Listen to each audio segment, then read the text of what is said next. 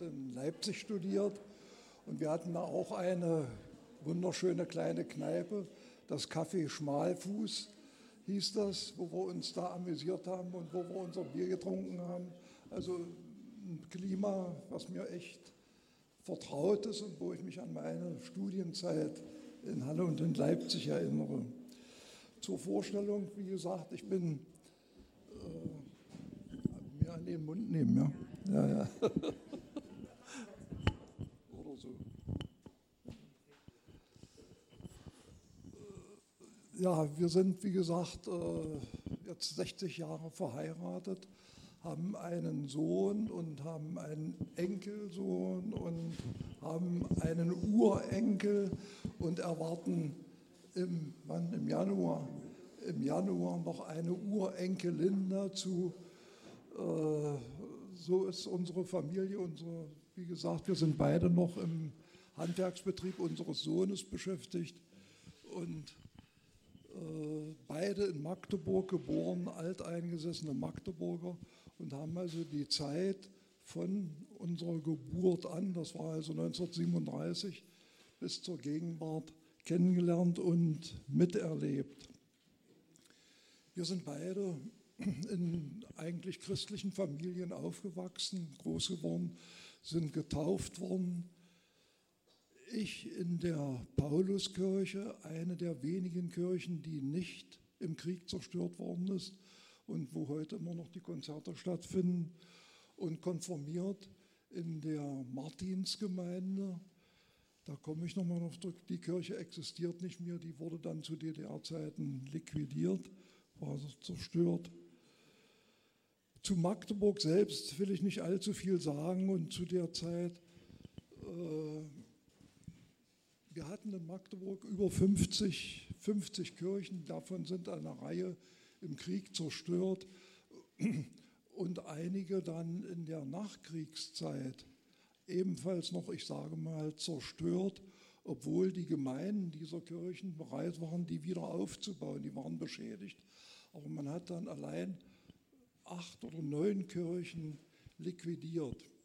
Ein Kennzeichen dafür, dass in den Zeiten dann nach 1945, 1950 äh, das Christentum obwohl in Magdeburg ursprünglich ansässig. Ihr habt das sicherlich alle auch mitbekommen, jetzt im Zusammenhang mit der Reformation, als Ausgangspunkt für die Reformation, eine christliche Stadt gewesen ist, dann das Christentum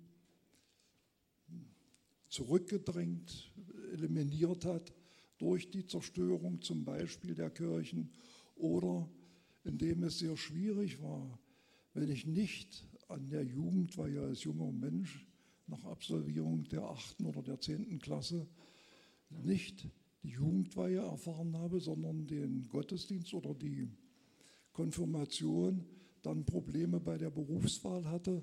Also das waren alles so kleine, unangenehme Dinge, die äh, dazu beigetragen haben, das Christentum nicht weiter auszuweiten.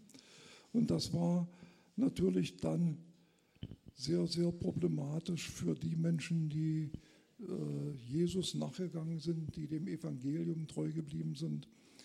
Ich kann nicht sagen, dass, das, dass es verboten war, wie es heute in einigen Ländern ist. Um Gottes Willen nicht. Aber es war eben sehr, sehr bescheiden und äh, schwer wahrzunehmen und daran teilzunehmen, weil man dann Probleme möglicherweise im Berufsleben hatte. Ich will ein ganz charakteristisches Beispiel dafür nennen. Äh, als wir heirateten, war unser größter Wunsch natürlich eine kirchliche Trauung zu erfahren. Das war einfach uns nicht möglich. Aus dem einfachen Grunde, mein Schwiegervater war Lehrer an einer Feuerwehrschule und wenn er jetzt hätte seine Tochter in die Kirche zur kirchlichen Trauung geschickt, hätte man ihm den Vorwurf gemacht, er kann seine eigene Tochter oder Töchter nicht im sozialistischen Sinne erziehen. Wenn du darauf bestehst, dann heißt das also, du kannst auch die Schüler, die Feuerwehrschüler, ebenfalls nicht im sozialistischen Sinne erziehen. Aber wir hätten dann für dich noch eine Stelle auf dem Hof und da kannst du dann die Straße fegen, so nach dem Motto. Das war der, dann hat man natürlich als junger Mensch die Meinung der Eltern akzeptiert und berücksichtigt und wir haben, konnten uns dann eben nicht kirchlich trauen lassen. Wir haben das Jahre später durch eine Segnung dann nachher nachgeholt. Aber so viel kurz zu den Dingen, wie es schwer gewesen ist, hier äh, als Christ zu bestehen und zu existieren. Ich kann nur jedem empfehlen, um, wer sich da näher für interessiert, in das Archiv der evangelischen Kirche in der, Gerd Hauptmann, in der Albert-Vater-Straße zu gehen und dann nachzulesen. Da gibt es ausgezeichnete Literatur über diese Zeit. Nach der Schule dann äh, Berufstätigkeit aufgenommen im Schwermaschinenbau und äh, dort tätig gewesen und dann von dort aus das Studium aufgenommen und nach dem Studium dann wieder zurück in, diesen Indust in dieses Industrieunternehmen. Damals im SCET, das frühere Themenwerk oder auch das eigentliche Gründungswerk aus 1846 von, von dem Kruppwerk in Essen war der Stammsitz hier und äh, da dann tätig gewesen und äh, in, in, einer in der Forschung, Entwicklung, Projektierung, Konstruktion, Vertrieb und so weiter die ganzen Etagen durchgemacht. Und dann sehr, sehr viel im Ausland unterwegs gewesen, um eben die äh, Verträge zu sichern und äh, die Arbeitsplätze. Zu der Zeit waren allein in dem Unternehmen 13.000 Menschen beschäftigt, also Riesenunternehmen, wo Schwermaschinenbauerzeugnisse wie Walzwerksausrüstung, metallurgische Ausrüstungen, äh, metallurgische Krane, Schwerlastkrane, Kabel- und Verseilmaschinen, äh, Speiseölausrüstung, Brech- und Glassieranlagen gebaut worden sind, aber alles eben in entsprechenden Größenordnungen, die dort äh, hergestellt worden sind. Und das waren dann ausgesprochen sozialistische, sogenannte sozialistische Kombinate, wo der sozialistische Gedanken oder der geprägte Gedanken ausgehend von Lenin und Karl Marx, das Sein bestimmt das Bewusstsein, immer die Regie geführt hat und man sich da zu unterstellen hatte. Wir haben dann einige Jahre im Ausland gelebt, meine Frau und ich, in Moskau, waren dort für dieses Unternehmen tätig. Und das Interessante war, in Moskau neben der beruflichen Tätigkeit oder in Russland überhaupt in dem Land, äh, der Besuch der russisch-orthodoxen Kathedralen in Moskau. Das haben wir uns eigentlich, wenn ich in Moskau war, jedes Wochenende vorgenommen und das war hochinteressant und aufschlussreich, die Menschen dort zu erleben, wie sie ihren Gebeten nachgegangen sind und wie sie da mit dem Herzen dabei waren, um über ihre Art und Weise dem Glauben nahezukommen. Erlebt das Mütterchen vor diese Riesen, diese Riesenkathedrale, die dort gebaut worden ist, die ihr vielleicht von Bildern her kennt die stand früher schon, die stand schon früher, wurde dann durch Stalin abgerissen, dann wurde dort ein Schwimmbad gebaut. So, und nach 1945 dann jetzt wieder eine Kathedrale erbaut, die also äh, den Petersdom übertrifft. Dort saßen am Gartenzaun, am Bauzaun, besser gesagt, Mütterchen, die dann ihre letzten Kopeken in die Spende gegeben haben um da die Goldverzierungen anzubringen. Ja, wir sind dann zurückgekommen, ich will mich da kurz fassen, aus Moskau und haben dann eigentlich äh, gesucht. Uns, uns fehlte irgendetwas. Und in der Zeit, wo, ich, wo, wo wir beide in Moskau waren, hat Ulla, meine Frau, ihre Gebete und das ist vielleicht doch eine Empfehlung für viele an euch, ihre Gebete aufgeschrieben, verschlüsselt aufgeschrieben. Ich konnte den Computer nicht öffnen oder die Gebete nicht öffnen und sie hat ihr Herz äh, ja, ich sag mal, dem Computer anvertraut und äh, hat da auf diese Art und Weise dann gebetet und dem Glauben nachgegangen und ihre Anliegen dort vertragen. Und das hat sich eigentlich sehr gut bewährt und äh, eigentlich bis heute zum Teil zumindest noch nachbehalten. Ja, wie gesagt, wir sind dann zurückgekommen, dann waren wir äh, in einer Gemeinde in Barleben, äh, evangelische Kirche, ganz wunderbar. Wir kamen dahin und dann saßen da 15, naja, höchstens 15 schwarz gekleidete Mütterchen, obwohl die vielleicht noch jünger waren als wir. Und dann hat der Pastor da seine Rede gehalten. Also äh, das hat uns nun überhaupt nicht berührt.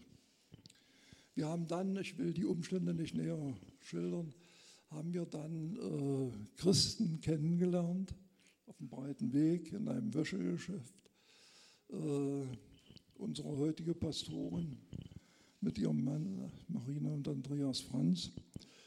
Und äh, wir kamen dann ins Gespräch über die Frauen und ja, wurden dann eingeladen. Es stellte sich ein Kontakt her und das Interessante dabei war, das ging immer sehr behutsam, sehr langsam und äh, sind dann dahin gefahren, wurden eingeladen von ein großes Bücherregal. Ich interessierte mich dafür, ein Buch rausgenommen. Darf ich das mitnehmen? Ja, klar. Aufmerksam haben sie das registriert, haben gesagt, oh, der nimmt sich da ein christliches Buch raus. Also mal warten, wie das so weitergeht. Na, ich will das kurz machen. Wir bekamen dann von Marina eine Einladung in die Skala-Gemeinde.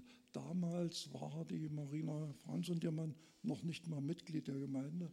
Und zwar war dort eine, eine Vortragsserie von dem Pastor Parziani, die wurde live übertragen in den Gemeindesaal und wir wurden dort eingeladen. Und ich habe mich dafür interessiert, für diese Vorträge aus historischen Gründen. Nicht aus Glaubensgründen, sondern rein aus historischen Gründen. Ich habe gesagt, ja, die zwei Vorträge hören wir uns mal an und dann lassen wir es sein. Das hat mich so begeistert und berührt, dass ich dann zu Andreas Franz gesagt habe, na, wie geht denn das nur weiter? Und er hat gesagt, na Mensch, mach doch mal langsam. Also ja, da wird sich schon noch was finden.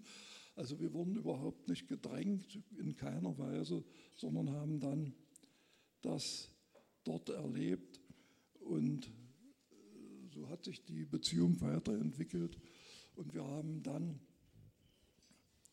sind dann regelmäßig, wie heute auch, immer noch zum Gottesdienst gegangen. Und was uns da begeistert hat in dieser Gemeinde, waren eigentlich zwei, zwei, drei Dinge. Das eine war, wir hatten damals amerikanische Pastoren und die brachten diese, Kathrin, wie kann man sagen, Gospelmusik oder rhythmische Musik mit. Also es gibt ja da keine Orgel, sondern die machten eine Musik, die ansprechend war, wo man mitgehen konnte. Und das war eine begeisternde Sache. Also wirklich war, die Musik hat erheblich, wirklich erheblich dazu beigetragen, uns dahin zu finden.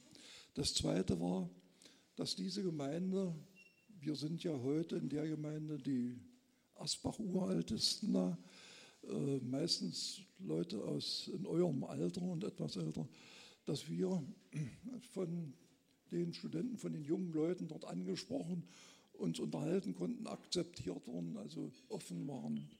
Und das dritte Element, wenn ich das mal so nennen darf, war vielleicht die Tatsache, dass uns keiner irgendwie Aufdrängen vorkam, sondern dass das alles uns selbst überlassen wurde, wie wir dazu stehen, wie wir zum Glauben stehen, wie wir das Evangelium annehmen oder wie wir das können. Und das waren eigentlich Dinge, die uns dann dazu veranlassten, dort am Bibelkurs teilzunehmen, am Alpha-Kurs teilzunehmen, also alles Dinge, die zur Festigung des Glaubens beitrugen. Ja, das waren so die Zeit, wie wir dorthin kamen und wie wir dann und ich dann den Weg auch gefunden habe äh, zum Glauben, während meine Frau also da im Wesentlichen schon fest da drin stand. Mit der weiteren Entwicklung und dem, Stud ich sag mal, dem, dem Studium der Bibel und der Anleitung dazu, ich möchte aus meiner Sicht zumindest behaupten, ohne eine Anleitung hätte ich vieles aus der Bibel und aus dem Evangelium nicht verstanden. Ich habe einen Cousin, der ist auch Pfarrer in Uelzen und da, der hat mit uns Bibelstunden gemacht. Da habe ich das, den, ich sag mal, den, die Hintergründe, die hinter dem Evangelium stehen, äh, begriffen und gelernt. Und das war äh, doch entscheidend für, für mich, diese Betreuung, diese Auseinandersetzung zu den einzelnen Evangelien. Und ob das nun das Alte oder das Neue Testament war, sei dahingestellt. Aber das war eben entscheidend. Eine Sache möchte ich nicht unerwähnt lassen. Äh, ich sagte schon, dass wir dann enge Beziehungen hatten zu Marina und Andreas Franz und Andreas Franz als äh, Leiter des Vereins Horizonte weltweit, wo unter anderem äh, Jugendliche, jährlich Jugendliche ausgebildet werden für ihren freiwilligen Einsatz im Ausland. Und wir haben uns dann da mit engagiert und sind da mit reingekommen. Und das war eine ganz tolle Sache, als ich erlebt habe, wie 18-, 20-jährige junge Leute, meistens sagen wir mal zu 80 Prozent auch christlich geprägte junge Leute dort eigenen Gottesdienst abgehalten haben, eigene Morgenandachten abgehalten haben, ohne dass einer von uns oder von den Dozenten da mitgewirkt hat. Das haben die aus eigenem Herzen gemacht. Das hat mich so begeistert, dass ich gesagt habe, Mensch, wie kann das sein, dass solche jungen Menschen schon ihr Herz für Jesus gegeben haben und du hast das immer noch nicht so richtig verinnerlicht und kapiert. Also das war eine ganz entscheidende Sache.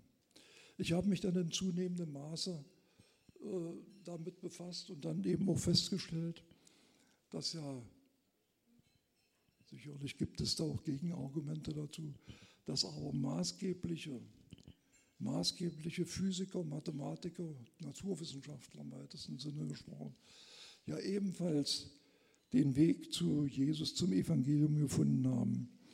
Ob das nun, äh, wer das nun im Einzelnen gewesen ist, ob das, ich habe die mal rausgezogen, Otto von Guericke, Max Planck, Newton, Leibniz, also solche Leute, die dann teilweise auch in den letzten Tagen ihres Lebens, aber ihr Herz dem Jesus gegeben haben, dem Christus gegeben haben. Äh, wo ich mir auch gesagt habe, Mensch, also solche Naturwissenschaftler, die auf der einen Seite die Physik, die Mathematik äh, so prägen und so entscheidend prägen und dann in der letzten Endkonsequenz, insbesondere wenn ich sehe, die Verbindung von der Physik zur Philosophie nachher, äh, den Schritt gemacht haben und sie ihr Herz dann Jesus gegeben haben, war das ein Moment, der mich mit dazu äh, bewogen hat, den Weg zu gehen. Und wir haben dann uns entschlossen, auch taufen zu lassen und haben die Taufe ja nicht in der Skala-Gemeinde, da gibt es kein großes Taufbecken, sondern ich sage mal, da gibt es nur eine Badewanne, eine große, wo dann dann getauft wird. Und das ist ja eine freie evangelische Gemeinde im Unterschied zu den Landeskirchen, wird ja da nur nicht das frisch geborene, das kleine Baby getauft, sondern erst dann die Taufe vollzogen, wenn der Mensch selbst die Entscheidung trifft, ich will mein Herz, ich will mich zu Jesus bekennen, wenn er das selbst erst kann, dann wird er getauft und dann eine Ganzkörpertaufe. Und dann haben wir gesagt, nee, also in der Badewanne vor den jungen Studenten da und wir alten Leute. Also das tun wir uns nicht an. Wenn, dann soll der alte Glaube, die alte Ansicht von uns total verschwinden. Wir lassen uns nur in der Elbe taufen. Hängt sicherlich auch damit zusammen, dass uns die Elbe als alte Magdeburger nun wirklich ans Herz gewachsen ist und haben dann Stellen gesucht an der, an der Elbe, wo man äh, getauft werden konnte, wo man reingehen konnte, haben die dann auch gefunden, dank des Hochwassers, was damals gewesen ist, und haben dann in der, in der Elbe sind dann da also getauft worden. Durch Marina Franz und Andreas Franz. Ja, das war äh, die Zeit, die wir so erlebt haben und wo wir dann in zunehmendem Maße in das Gemeindeleben auf der Skala integriert waren und uns da äh, auch eingebracht haben. Ich, dieses Einbringen in der, in der Gemeinde und die Arbeit in der Gemeinde hat auch noch einen, einen tieferen Grund. Es kam dann die Flüchtlingswelle und es sind etwa 40, 50 Geflüchtete bei uns in der Gemeinde, die wir konnten denen, denen das so nachfühlen, weil wir selbst ja im Ausland gelebt haben und den Kontakt damals zu Russen gesucht haben, wie schwer das mitunter ist, als ja, Fremder in dem Land zu leben. Wir haben uns dann um viele Familien gekümmert und haben denen geholfen. Äh, ja, die ersten Schritte, wenn ich noch daran denke, dann haben wir die Babywindeln gekauft für Geflüchtete, wir haben Essen gekauft und so weiter. Wir haben uns dann letztendlich um Wohnungen mitgekümmert und, und äh, ja, viele Dinge, die eben notwendig waren, um diesen Menschen äh, das Leben überhaupt sich hier einzuleben. Und dann vor allen Dingen auch gab es ja im Prinzip zwei Kategorien. Die einen, die aus politischen Gründen flüchten mussten aus Afghanistan oder dem Iran oder andere aus Glaubensgründen. Wir haben einen jungen Mann beide betreut, 19, 18 oder 19 Jahre war der, dessen Vater war maßgeblich in einer Moschee tätig. Und sein Sohn fand aber nicht den Weg zum Koran. Der hatte da nichts mit übrig. Das führte dazu, dass der Vater mit dem Messer auf den Sohn losgehen wollte, sich die Mutter dazwischen geschmissen hat und das das Messer ihn nur am Oberschenkel dann getroffen hat, musste der natürlich flüchten. Und solchen jungen Mann haben wir dann hier ja, versucht, in die Gemeinde einzukommen und uns dazu ein, einzubringen.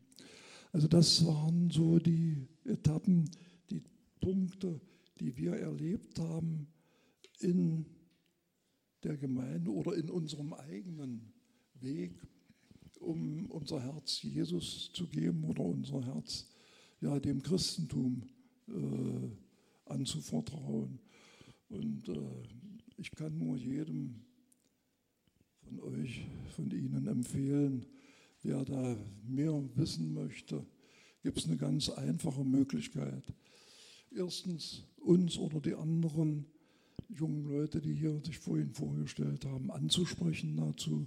Und zweitens äh, ja, selbst den Versuch zu unternehmen, die Bibel in der Hand zu nehmen und zu lesen und in die Gemeinde, in dem Falle sage ich mal, ob es nun die Nikolaikirche ist oder die Domgemeinde, aber ich sage eben mal in die Skala-Gemeinde kommt, um da Musik zu machen, um Kinder zu betreuen, um sich um Ausländer zu kümmern und, und, und. Also eine fantastische Einrichtung, die es da gegeben hat. Insofern bin ich eben auch dankbar für die Einladung hier, dass ich euch mal ganz kurz davon etwas erzählen konnte. Und vielen Dank für eure Aufmerksamkeit.